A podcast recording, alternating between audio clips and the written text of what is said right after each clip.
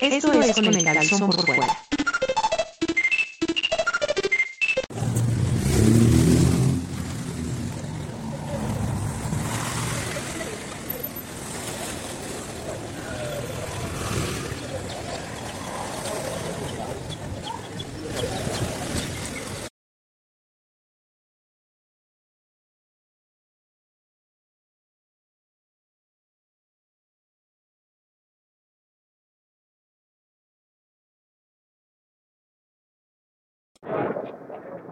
Amigos, estamos otra vez aquí transmitiendo desde la Mole 2023, pero como ustedes ya saben, somos el podcast estilo Microsoft Explorer, que obviamente todo llega tarde para cuando ustedes vean este episodio, muy probablemente ya estemos a punto de llegar a la Mole 2024.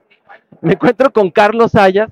Eh, ahorita, por favor, cuéntanos de dónde eres, eh, a qué edad empezaste a dibujar y qué cómics leías de niños, de niño, por favor, Carlos.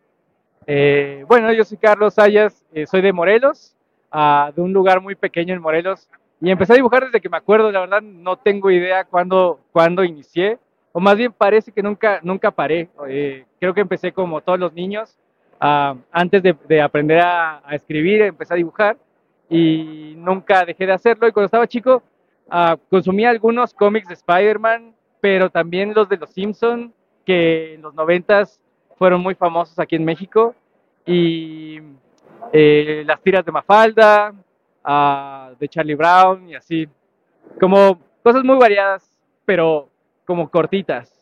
Las sagas muy largas nunca, nunca me atraparon. Ya, ok. Pues de lo que te perdiste, nah, no es cierto, te perdiste de gastar mucho dinero.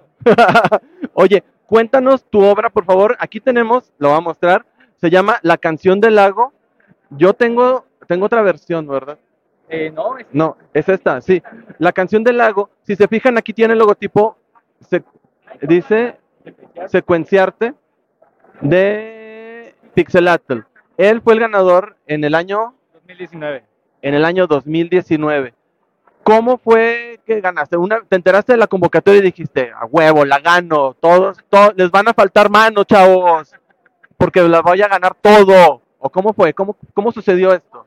Pues la convocatoria la conocí varios años antes de eso, como en el 2016, 2015, y llevaba años intentando entrar, pero no, había, no me había puesto el, el, propósito de hacerlo hasta que decidí que ya era tiempo de contar algo propio y me puse a escribir una pequeña historia que para mí era importante.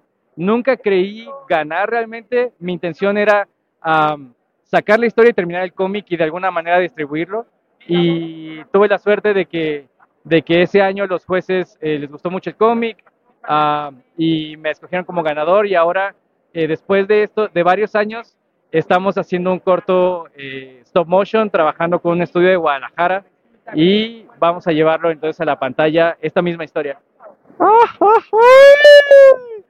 ¿Qué dice tu familia de esto? ¿Qué opina? Dice, no te dijeron, hijo, te vas a morir de hambre, te vamos a tener que becar por siempre.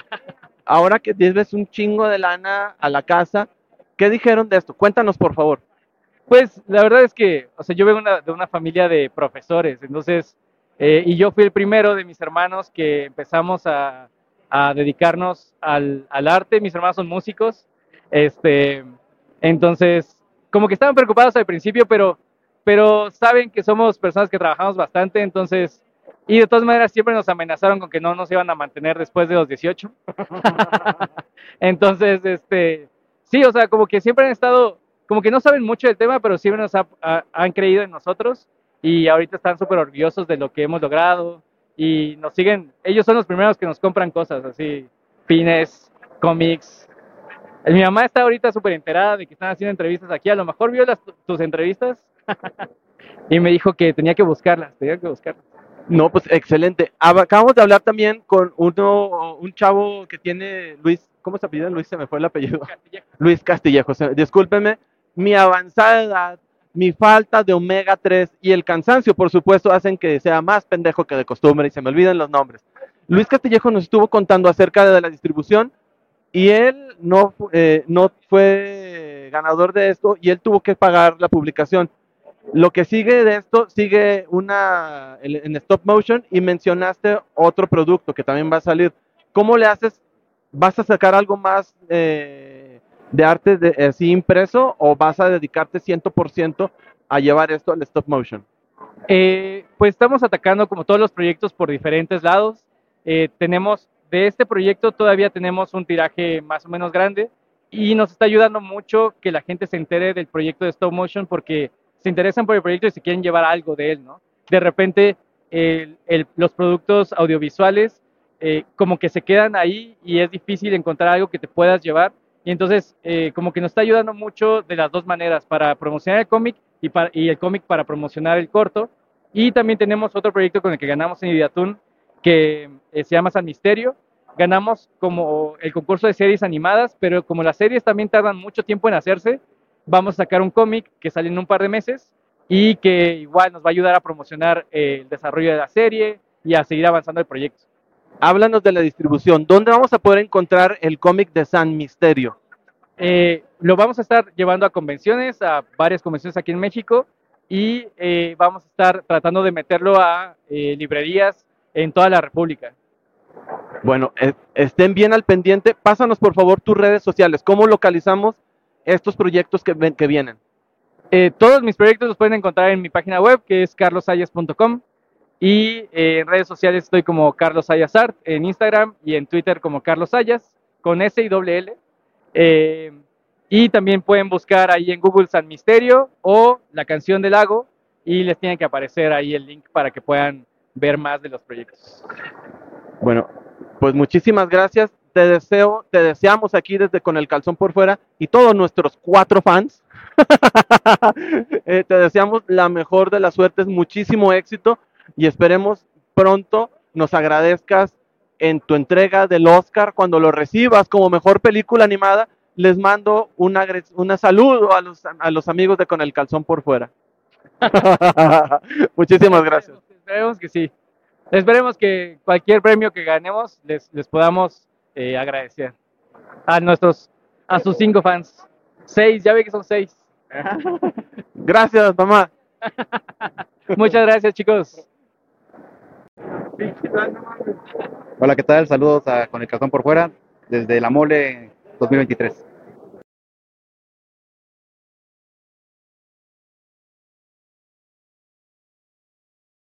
Amigos de Con el Calzón por Fuera, seguimos aquí en la Mole 2023. Estamos en el Artist Alley, o sea, como somos bien gringos aquí eh, en la Ciudad de México, así le pusieron el callejón de los artistas. Estamos, vamos a entrevistar ahora a un artista gráfico que a mí me gusta mucho su trabajo.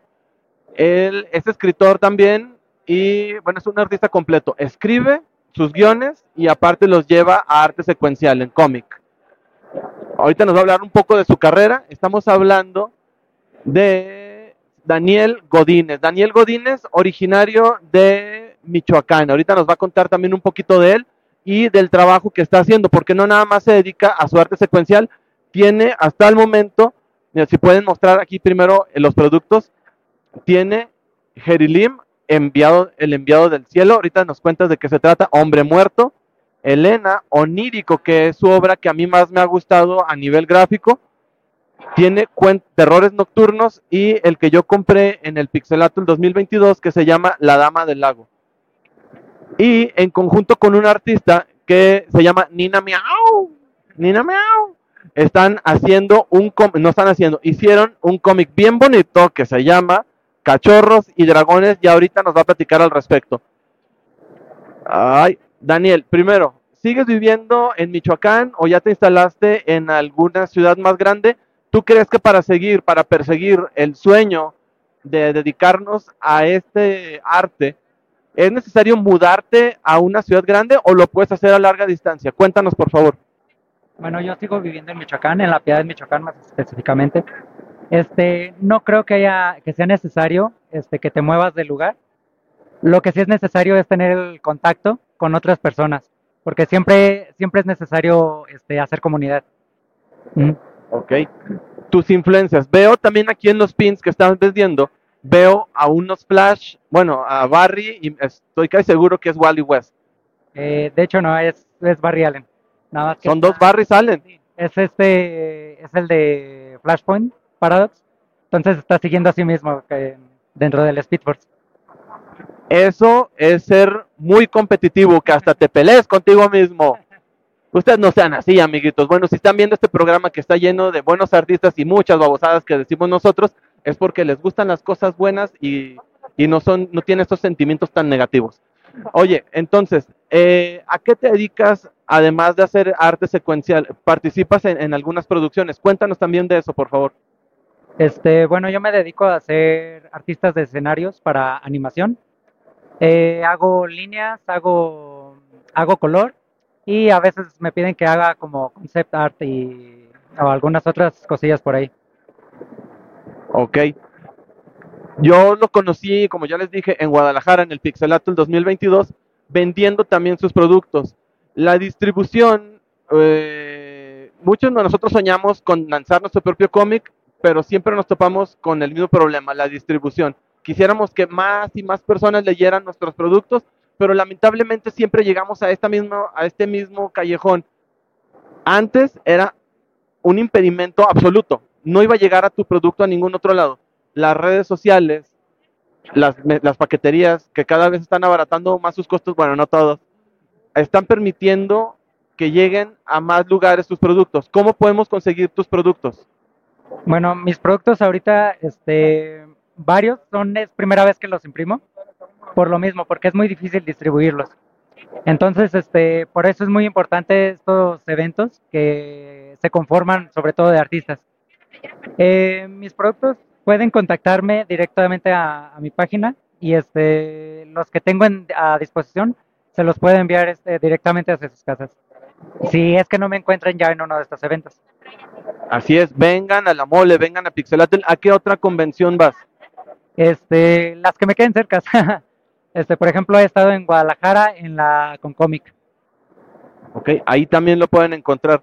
Mira, acaba de llegar Nina, pero está un poco ocupada. Vamos, por favor, que nos muestre primero. Miren, les voy, voy a atravesar aquí. Cero profesional. Miren, me meto y me salgo. Ay, mamá, ¿qué estoy haciendo? Onírico. Esta, como ya les mencioné, cuéntanos por favor de qué va y ojealo por favor aquí enfrente de la cámara para que vean las diferentes técnicas de color y de. son- es el mismo estilo de ilustración. Y también que nos cuentes en qué te, eh, cuáles son tus influencias. Bueno, este cómic onírico, eh, en principio lo, lo imaginé a partir de un sueño que tuve. Por eso, por eso el mismo nombre onírico. Vive sin drogas. Bueno, eh, este cómic trata de una pareja que tienen un, un accidente medio fantástico y lo que pasa es que se quedan atrapados en sus sueños. Entonces uno está atrapado en una pesadilla y el otro en un sueño recurrente. Entonces para poder escapar de, de- sus sueños o de su mente más bien, este, tienen que recordar qué fue lo que pasó y, y este y por ahí hay un hay un antagonista que al que también tienen que como hacerle frente. A mí me pareció un concepto muy interesante, aunado a la ilustración fabulosa de Daniel Godínez, aunado, le sumas las técnicas de color que utilizó y la calidad, porque la impresión de, la calidad de la impresión es buenísima, se los aseguro, buenísima. El costo a lo mejor les va a parecer algo elevado si no tienen trabajo o si son unos tacaños horrorosos, pero 500 pesos por un libro tan grueso, con esta calidad y apoyando a la industria independiente, créanme que, créanme que no es nada. Bueno, ahora eh, Nina está dedicando unas palabras aquí para nuestro amigo Ray que viene desde Musquis, Coahuila. Arriba Musquis, Coahuila, señor. La tierra del aquí. Es Toluca, señor, ubíquese. Oh, están reta dicen los de Musquis, están diciendo cosas muy feas de los de Toluca. Yo que usted no me dejaba. A pelear, a muerte con cuchillos, es lo que, lo que amerita. Bueno, ahorita que llegue ya nuestra amiga Nina para que nos cuente, porque, eh, bueno, ¿dónde localizamos? Porque me dijiste, eh, se llama Wisdom of the Fool. Wisdom of the Fool. ¿Por qué eso? Eh, hay una canción que se llama Bizarre Love Triangle de, este, de los ochentas y tiene una, una, una frase que dice The wisdom of the fool won't let me free. Entonces, este, como a mí siempre me pasan cosas súper super bobas, por eso pensé, eh, ok, esa frase me queda.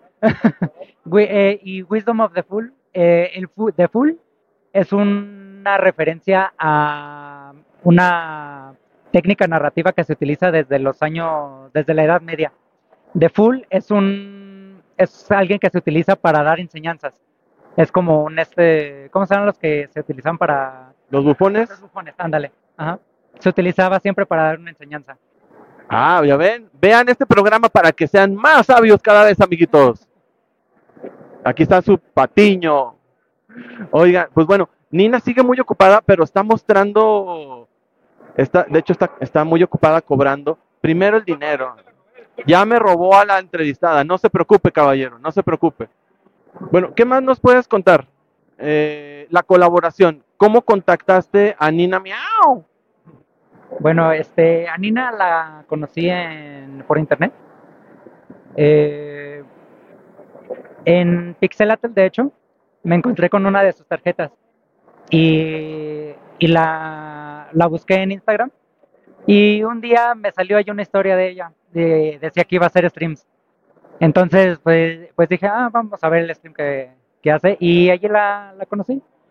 Eh, más tarde, eh, como se dio cuenta de que yo, hace- yo estaba trabajando haciendo cómics, este, ella me contactó porque ella quería sacar sus cómics. Entonces, este, estuvimos trabajando, este, como dándole algunos consejitos y así. Y pues ella ya está sacando sus propios cómics. Mira, vamos a movernos un poquito más para allá, para que mientras, mientras que Nina sigue cobrando, vamos a ver su arte. Nina es videojugadora y además, bueno, aquí está parte de, de las cosas maravillosas que hace Nina. Estos pines, este, ella también diseña sus propios personajes y, mira, me voy a traer este de acá. Está precioso el libro, la verdad, es una belleza, es una hermosura. Mira, en- mira, enséñase- enséñalo por favor. Yo se lo digo, personalmente se lo dediqué a Marcelo, mi sobrino, la verdad, este, que sé que lo voy a disfrutar mucho. Yo también lo voy a disfrutar porque está el arte hermoso, bellísimo. Este, la verdad es que, eh, aparte toda, toda la temática de- del gato que está soñando, este, es eh, realmente muy, muy bonito, la verdad. Me, me encantó. La edición está, una pasta dura, eh, una edición muy, muy bien cuidada. Este, súper recomendado de ver. ¿Qué hubo? ¡Vámonos! Publicidad aquí para nuestra amiga Nina Miau. Nina, bueno, me, voy a- me voy a agachar, me voy a agachar para acá, me voy a agachar para acá, me voy a agachar para acá. Mira, Nina, primero, ¿de dónde eres tú, Nina? Hola, soy de Veracruz. Soy Nina Meao, soy streamer, ilustradora y artista de cómic. Soy de Veracruz. De Veracruz, del puerto.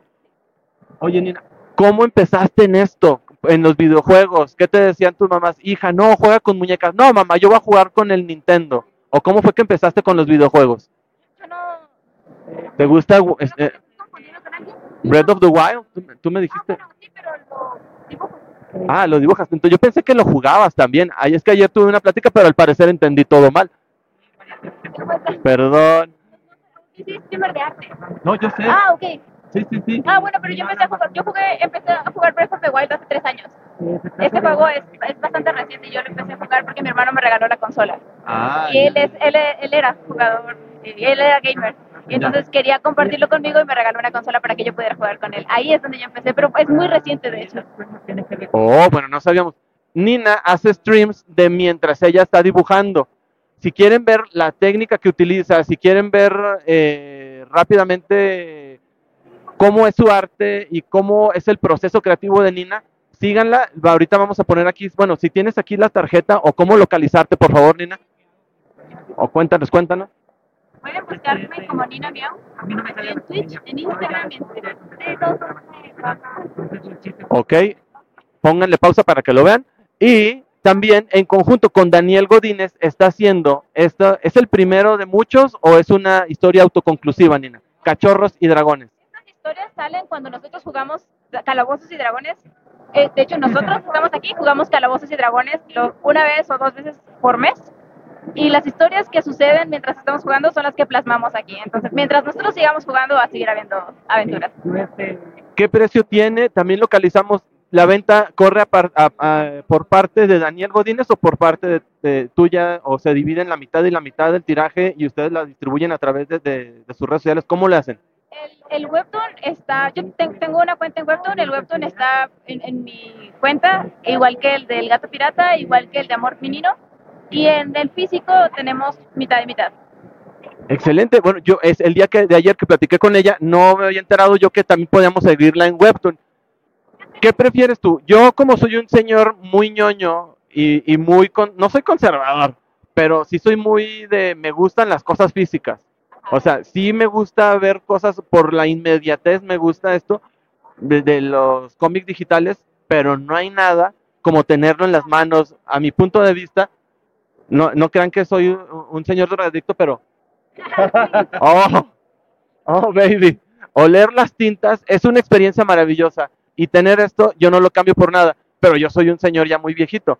Tú, Nina, que eres muy jovencita, ¿qué prefieres? ¿Cómo, cuéntanos de esto. Yo, yo estoy igual, yo pienso lo mismo que tú, para mí no hay mejor olor que el de un libro nuevo y tenerlo en físico me hace importante. Por eso en el gato pirata saqué pasta dura y pasta suave, para que también haya una opción para quienes quieren pasta dura, porque a mí me gusta más pasta dura.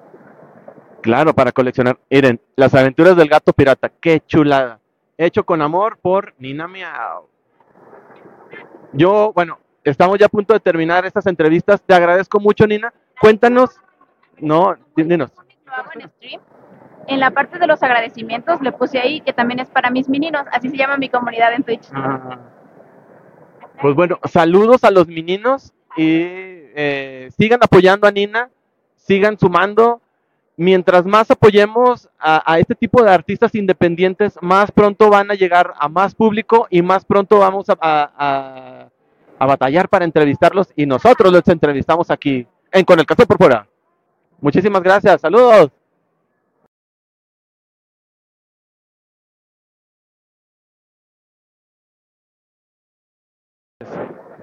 Bueno, seguimos aquí. Después de haber visto la entrevista del señor Sayas, estamos listos para platicar con su asociado, socio, hermano, Amigo. ama- amigo, amaciato, ahorita que nos definan esto.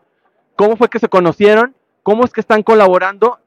Tienen proyectos independientes, pero están trabajando en el proyecto en conjunto, que ahorita nos va a contar Humberto Cervera. Humberto Cervera, tienes nombre de personaje de telenovela. Fue Humberto Cervera. Por eso me dicen Umbi, más fácil, más cariñoso. Ah, Umbi, Umbi. Háblanos de tu producto, háblanos por favor de PyTech. Eh, bueno, pues Fight Tech Revolution es este cómic que llevo escribiendo eh, desde más o menos 2020. Eh, llevamos seis capítulos, sacamos un capítulo nuevo aproximadamente cada seis semanas y cada que se juntan tres ya lo imprimimos. La historia básicamente es como si Medabots hubiera tenido un hijo con los Juegos del Hambre. Entonces tenemos a nuestros protagonistas que luchan en un torneo de robots de combate, eh, tienen que construir, personalizar a sus robots, pero resulta que el robot de nuestra protagonista despierta como una conciencia, una inteligencia artificial. Entonces ya no solo están peleando en el torneo, sino que están buscando infiltrarse de alguna manera a la empresa que organiza el torneo para encontrar información, ¿no? Como ah, hay otros como él, de dónde viene, quién lo creó y para qué. Eh, entonces, pues es como una historia en un contexto de ciencia ficción, con mucha acción, porque están los robomadrazos del torneo, pero también con mucho misterio y mucha intriga, porque está toda esta otra parte.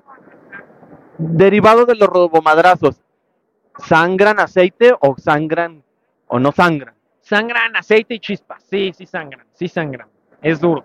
Es muy duro. Ya saben, ¿dónde encontramos este, esta serie de Fightech Revolution? Bueno, en nuestro sitio web www.fighttechrevolution.com pueden comprar cualquiera de estos volúmenes. Hacemos envíos a toda la República Mexicana y realmente también estamos como en bastantes tiendas locales, en Guadalajara, muy pronto en Torreón, he oído. Claro. Este, y pues bueno, nosotros siempre abiertos a toda la distribución posible, ¿no? Porque lo que más queremos es que el bebé llegue a sus manos. Claro, por supuesto. Tienes un estilo muy particular. te- eh, sí, efectivamente, se ve como Medabot, se ve un poco como Digimon. ¿Cuáles son tus, tus influencias? ¿Veías cómics? ¿Veías anime? ¿Qué veías cuando eras niño? Digo, eh, sobre las influencias artísticas, creo que yo no soy la persona indicada porque yo nada más soy el guionista Oh. Productor, pero sí definitivamente parte de las influencias, tanto narrativas como visuales, cuando estábamos trabajando, era toda la identidad visual de Sega en los 90, entonces estamos hablando como de Mega Man, de Radio Space 5, 9, algo así, Digimon, por supuesto, Pokémon. Eh, realmente a la hora de diseñar a los robots, algo a lo que yo estoy muy en contra es que los robots solo sean como personas pero mecánicas. Entonces yo le pido a los artistas que hagan a los robots como utilitarios, ¿no? Que al verlo tú sepas cuál es su función. Ah, Y también eh, la otra cosa que les digo es que más que pensar en personas mecánicas, piensen como en Pokémones mecánicos, ¿no? Y, y así llegamos como a diseños mucho más interesantes. El diseño también siempre empieza con la pelea. Yo hago como una descripción del estilo de pelea de cada robot y a partir de ahí se hace ya el diseño. Entonces, me fui a otro lado de tu pregunta, Sí, no, pero está bien, está bien. está bien. pero llegamos ahí. Este, Oye, bueno, ahora háblanos del proyecto en conjunto, pero también, aparte de esto, fíjate que la publicidad sí, sí, sí pega muy bien, ¿eh? esta subliminal. Dijiste Pokémon y dije, tengo que atrapar todos estos volúmenes de, de Tech, tengo que atraparlos ya. Oye, pero qué chido esto de que tengan una personalidad, que sean utilitarios y que al, al verlos sepas a qué se dedica y cuál es la función de cada uno de ellos. Eh, ¿Fue un sueño de opio o cómo fue que llegaste a- a esta historia? Eh, pues, o sea, uno siempre tiene historias, ¿no? Como creativo, como, como, como escritor. Eh, realmente yo trabajaba antes, eh, bueno, empecé mi carrera como creador independiente, de ahí empecé a trabajar en Cartoon Network América Latina como ejecutivo creativo. Entonces es una posición un poco incómoda porque aunque es muy divertida, tú no puedes crear, ¿no? Ya. Eh, porque genera como conflictos de intereses o cosas así. Entonces, pues yo estuve cuatro años y medio poniendo mi creatividad al servicio de otras personas. Eh, me retiro honorablemente de, de esa posición porque mi lugar siempre ha estado como en este lado de la mesa. Y justamente pues hago el ejercicio como de todas estas historias que he tenido, cuál es la que más me prende, la que más quiero hacer. Eh, y realmente empieza como el... Empecé con el clímax. Yo dije, quiero hacer el reto de escribir una historia que culmine en una revolución. Entonces de ahí empecé como a, a hacer el rompecabezas solito de con qué piezas puedo rellenar este espacio para que el clímax sea una revolución. Eh, y realmente más o menos de ahí empezamos, empecé a agarrar cosas pues obviamente de Medabots, como, como comenté, de Hunger Games, eh, también hay elementos como de Speed Racer y una influencia muy grande es la trilogía del planeta de los simios de Matt Reeves. Eh, y de ahí como que hice el popurrí, le eché de mi sazón y empezamos a construir. Pues suena muy, muy, muy, muy interesante. Espero que ya estén al pendiente, que hayan, ahorita nos va a compartir su red, ya nos compartió su página. También me supongo que tienen página de Instagram, lo buscamos como FiTech, Fitech, que se pronuncia FiTech con este acento británico que poseemos, Me FiTech. vi muy white me vi muy white pero lo, lo inventé estando en pandemia y no, no escuché a nadie decirlo en voz alta hasta mi primer evento y dije, híjole, sí la cagué. Pero digo, también la cosa es que cuando lo creas, pues lo creas como pensando en, en vendérselo a una cadena de televisión gringa o lo que sea. Entonces también tuvo que ver eso.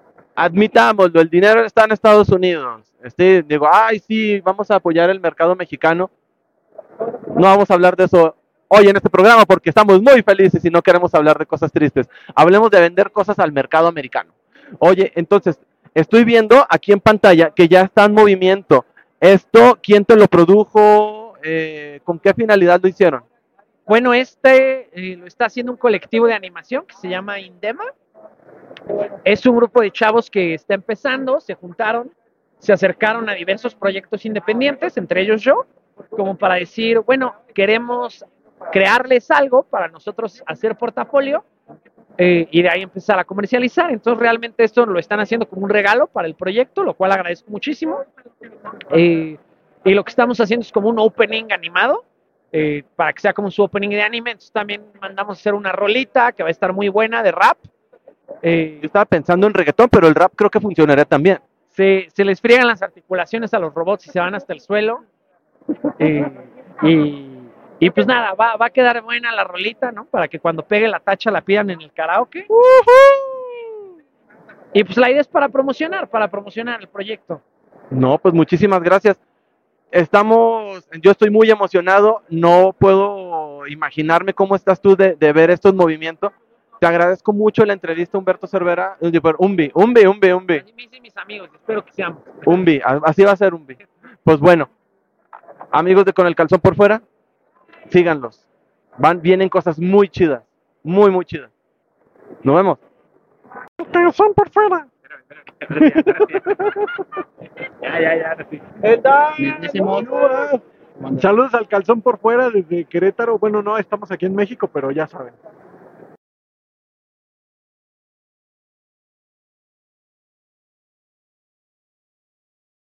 Amigos y amigas de Con el Calzón por Fuera, estamos muy felices porque me estoy reencontrando a un artista que conocí en septiembre de 2022 en Guadalajara, Jalisco, en el Pixelatl de ese año. Estamos hablando de Luis Castillejos, que yo creí que era de Guadalajara, pero me estoy enterando que él es originario de, Veracruz.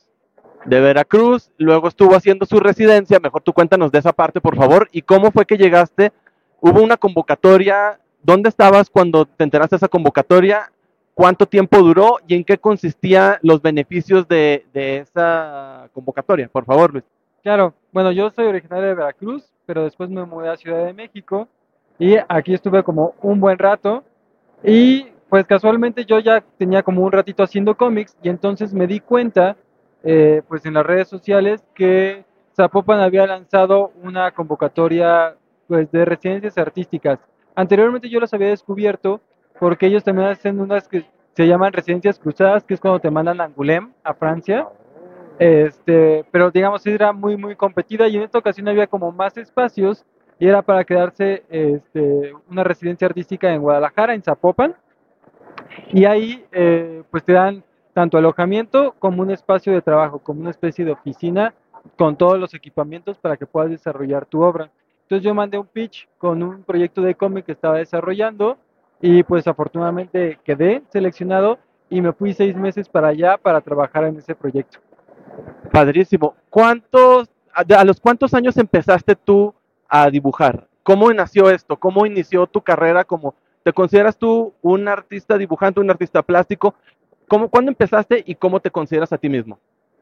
Pues es curioso porque, eh, digamos, soy de los clásicos niños que comenzó a dibujar desde que era muy, muy pe- pequeño, pero al mismo tiempo yo creo que primero comencé a escribir antes que dibujar. O sea, yo primero quería contar como mis historias, pero después me emocionó toda la parte gráfica. Pero digamos que ya desde que comencé a querer contar mis historias a través del cómic, fue yo creo que como a los 17 años, y ahorita ya tengo 29, entonces ya unos 12 añitos más o menos eh, haciéndole a esto del cómic. Como ven, amiguitos, nunca es tarde para empezar. Él empezó muy joven, pero yo pienso que para iniciar, para hacer un cambio de vida, para empezar un cambio de carrera, nunca es tarde. ¿Tú estás de acuerdo con esto o tienes que ser desde muy pequeño para educar bien la mano? A lo mejor ustedes saben dibujar muy bien y nunca se animaron a dar ese paso definitivo. ¿Tú qué piensas? Yo estoy totalmente de acuerdo de ello. De hecho, hay un artista que se llama Matías Vergara, que es, me parece que uruguayo, y este, él ahorita es uno de los top, tanto en Francia como en Estados Unidos dibujando. Y él creo que comenzó como a los 24, 25 o incluso hasta más. O sea, literalmente creo que tiene como muy poquitos años dibujando y ahorita ya se volvió como un top master porque se dedicó mucho a ello en unos cuantos años. ¿Ven? ¿Ven? Ahora, si se fijan, si le puedes dar un paneo, por favor, a la mesa. Estamos en la mole y esta es su área de venta. Luis Castillejos está en la mesa AA46, que para cuando ustedes lo vean, pues ya va a ser muy tarde, pero pues nos, ustedes saben que somos como el Internet Explorer de los podcasts, donde siempre llegan las noticias más tarde que nunca. Entonces, tiene ahorita a la venta tres li- libros. Uno es Spiritual Path, que es un artbook. Ahorita nos va a contar de, de qué va. Tiene Dientes de leche y otras historias. Y un poemario que fue el que yo compré, que se llama Luces. Ahorita también le vamos a preguntar cómo es que, si está con una editorial, si él se autopublica y cómo es la distribución de esto. Y tiene otros productos también. También tiene unas postales. ¿Qué nos puedes contar, por favor, Luis, de, de esto, de las impresiones, de qué tiraje eh, hiciste si tienes alguna distribución específica o cuéntanos por favor. Claro, pues bueno, yo comencé y hasta la fecha eh, siempre ha sido publicaciones de manera eh, pues independiente, de manera personal. Las, mis primeras publicaciones de hecho fueron con otras editoriales independientes de aquí de México, este, como fue Cocoro Revista y Don Magazine. ¿De dónde son esas? son de aquí de Ciudad de México, pero actualmente ya no están tan, digamos que activas. Pero digamos, yo cuando comencé, que fue como en 2011, 2012, comenzaban como toda su carrera y yo comencé con ellos eh, viajando a convenciones y viendo como toda la parte de publicación. Digamos que ahí fue donde me fui instruyendo y publicando como hasta 2016 y fue cuando 2017 que cuando saqué Spiritual Path, este, que fue mi primera como autopublicación y pues yo me aventé eh, un millar, o sea, mil de esas ediciones. Y digamos, hasta la fecha todavía me siguen sobrando unos cuantos, ya nada más me queda una cajita, pero digamos, para eventos y para ventas y demás, sigue funcionando siempre tener como un buen stock. Entonces, como que no le temo a que se me queden las cajas porque sé que poco a poco van a ir saliéndose y demás. Entonces, tanto el poemario de luces como el libro de dientes de leche, que es el que acabo de estrenar, tienen una impresión también de un millar cada uno. Y pues digamos, es complicado porque a pesar de que todas las ganancias iban, digamos, como más directas para mí en vez de si fuera como a través de una editorial, la cuestión es que la distribución y toda la negociación, tanto en espacios de venta y demás, pues tiene que correr a mi cargo. Entonces, sí es un poquito más complicado gestionar eso, pero poco, poco a poco vamos en eso y este, pues próximamente voy a estar reabriendo mi tienda en línea, todo eso para este, que puedan pedirlo de cualquier parte del mundo. Estén muy atentos. Ahorita vamos a pasar las redes sociales de, Luis Castillejos para que lo sigan. Tiene un estilo muy particular. Le estoy seguro que les va a encantar. Y la buena noticia es que una vez que se abra otra vez la tienda en línea, van a poder comprarlo. No tienen forzosamente que venir a una convención para que, para que compren este maravilloso arte.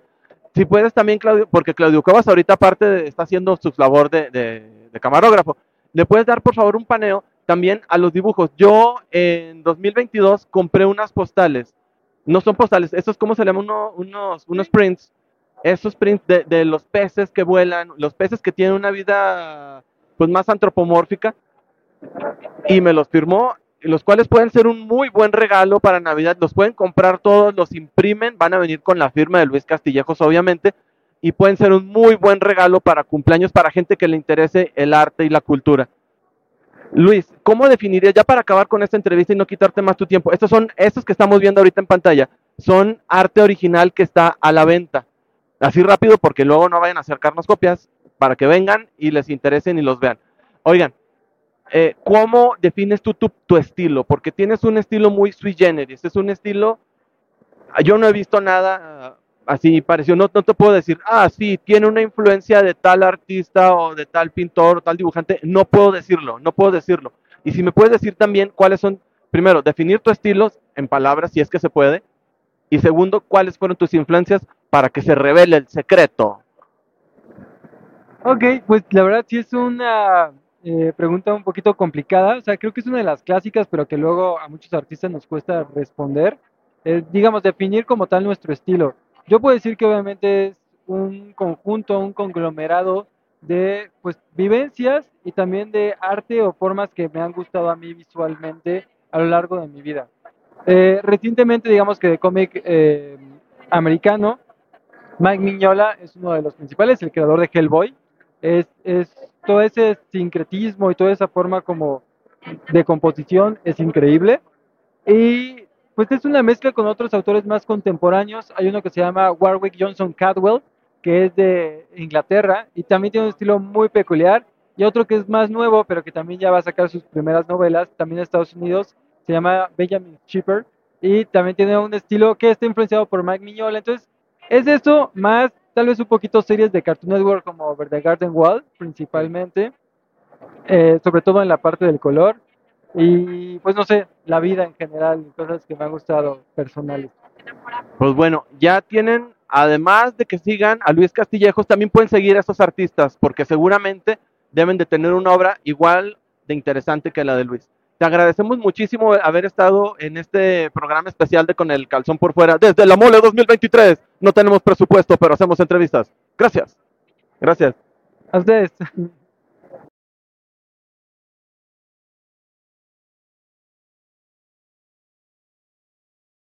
Uno.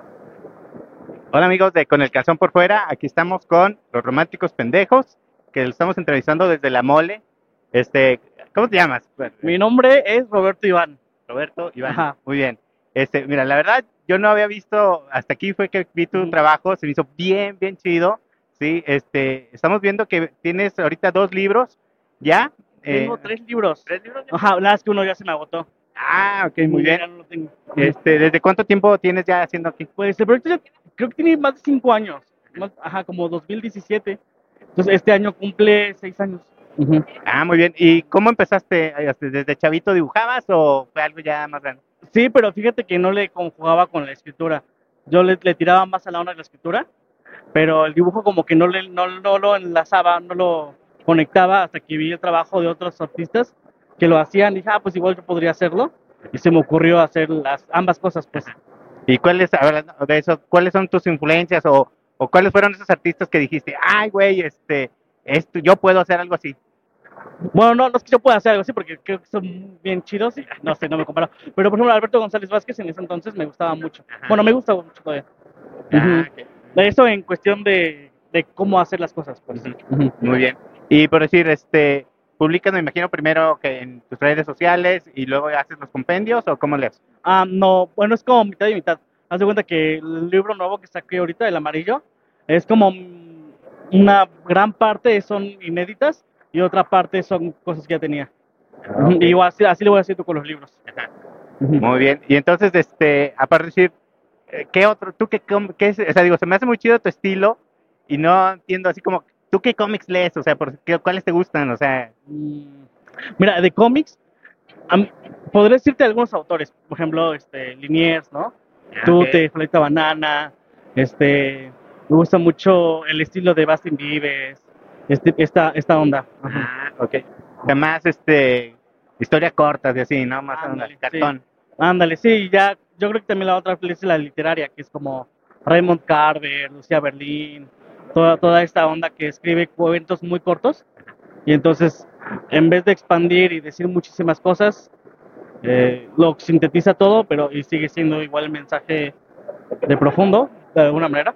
Ajá. Sí, ¿eh? porque he visto, por decir, en, en las calcomanías, en todo lo que traes, se hace bien, bien chido, que, o sea, en una sola imagen, o sea, luego, luego pescas el, el sentido de todo, ¿no? O sea, es una imagen con un diálogo y, o sea, se me hace muy chido, o sea, cae muy padre la, sea, es una historia ahí contada, ¿no? En ese cuadrito nada más. Algo así, algo así, es lo que intento. Creo que es como el- lo que me gustaría intentar hacer, lo que estoy todo el tiempo tratando de hacer con las nietas. Sí, lo- y la verdad lo estás haciendo muy, muy bien. A ver, aquí Neto quiere preguntar. ¿A qué público va dirigido tu, tu, produ- tu mercancía, tu producto? ¿A gente deprimida? ¿A gente que quiere salir adelante? ¿A, o a quién? A mí, a mí me llegó, a mí me llegó. Es que fíjate que, por ejemplo, e- ese, no creo que tenga la intención de dar un- una moraleja o una enseñanza o una reflexión o decir esto debe ser de tal modo o pensar de tal modo. Creo que simplemente cuando se me ocurre una idea, lo que quiero es llevar a, por ejemplo, lo que hace Liniers, me gusta mucho de que no te vende una, idea ni nada de eso, sino que cuando termina la viñeta sentiste algo. Entonces me gusta más que nada hacer sentir que, hacer, que buscar la reflexión o decirle a la gente qué pensar o qué hacer. Me gusta más como llevarlos en esa dirección, que cuando terminen de leer eso, digan, ah, como conectar con la gente. Ah, muy bien, y este, por decir, ¿y ese tercer libro que dices que ya se te acabó, lo vas a volver a sacar o cómo El rojo, el rojo fue el primer libro, ese se agotó y ese fue por editorial con Random House y ellos, depende de ellos. Ah, ok, muy bien. Esto entonces ya lo estás publicando tú independientemente. Sí, Ok. independiente. ¿Y la gente cómo lo puede conseguir? En internet, www.losrománticospendejos.com. Y ahí está. Muy bien, y todo lo demás también ahí lo pueden conseguir, pero que vendes playeras, etiquetas, este, libretas y demás. Casi todo, hay unas cosas que todavía no subo, pero en su mayoría sí. Sí. Sí. ¿Y de dónde eres? ¿Eres de aquí? No, de Puebla. De Puebla. Ajá. Ok. Bueno, pues muchas gracias por la entrevista. Te dejamos porque vemos que estás vendiendo mucho y ya no te estamos quitando tu tiempo, no, ¿eh? Muchas gracias por, por su tiempo, igual. Vale, que la pasen chido. Gracias. ¿Qué onda amigos de Con el Calzón por Fuera? Aquí les mando saludos, el Blas, el fan número uno del podcast, desde la Mole 2023. Saludos. Bueno amigos de Con el Calzón por Fuera, aquí estamos eh, Neto Rivera y yo, por primera vez en 20 mil años, eh, com- compartiendo este el mismo escenario, ¿verdad? De hecho, se dice que la mole y la una de las este, razones de hacer la mole era para ver si podíamos juntarnos. Y Lo miren, lograron, lo lograron, gracias. lo lograron. Muchas gracias, mole, lo lograste. Fue uno de los objetivos. Y este, bueno, Neto, ¿qué, qué te pareció? ¿Cómo te lo has pasado? ¿Qué has hecho? Yo me la pasé muy bien. le- Lo que no se la pasaron bien fueron mis varices, que están a punto de. La varis está a punto de estallar, como fiesta patronal, que va, que va a estallar. Eh, me la pasé muy chido. El día viernes estuvo muchísimo más tranquilo. Hoy estuvo muy, muy, muy lleno. Pero el ambiente estuvo padre. Le metieron mucho presupuesto, muchas ganas las y los cosplayers. Eh, conocimos a muchos artistas independientes que están empezando. Yo me siento muy satisfecho de, de este viaje y aparte creo que hicimos unas entrevistas chidas, sí, sí. Muy bien, también contra- contratamos aquí a un camarógrafo muy bueno, nos lo encontramos aquí, este que, que nos está ayudando. Sí, de- de- no, no, sí es bueno, pero lo corrieron por un escándalo sexual de Televisa. Estaba en Televisa y lo corrieron por un escándalo sexual. Híjole, bueno. Y tuvo que, tuvo que ver con unos rollos de papel de baño. Bueno, aquí si quieres tener algún escándalo sexual, Neto está disponible. Este, él te puede hacer que pases de, de atrás de las cámaras acá enfrente. Pero- algo así. Entonces, este, bueno, estamos de aquí. Este es el final del día sábado aquí en la, en la mole. Este, estuvo muy, muy chido. Yo aquí en, el, en la parte donde estaban todos los artistas, este, independientes y no tan independientes. Este, pues, no sé, algo más que quieras decir. Nada, preguntarte, ¿tú cómo te la pasaste? ¿Tú qué hiciste? Pues yo también este, estoy cansado, compré muchos cómics que ahí luego les vamos a estar reseñando, este, que espero que, que estén chidos, la verdad, la mayoría no los conozco, pero las portadas estaban chidas o no sé, por alguna razón las compré, y ahí luego se los, les pasamos las reseñas para que nos vean y este, pues, eso es todo, ¿no? Nos vemos en el futuro. Ah, sí, Ay. mezclando, mezclando sagas y Me- todo el sí, pedo. sí, sí, mezclando, este, ¿cómo se llama? Tipos de franquicias, pero bueno, muchas gracias y nos vemos próximamente.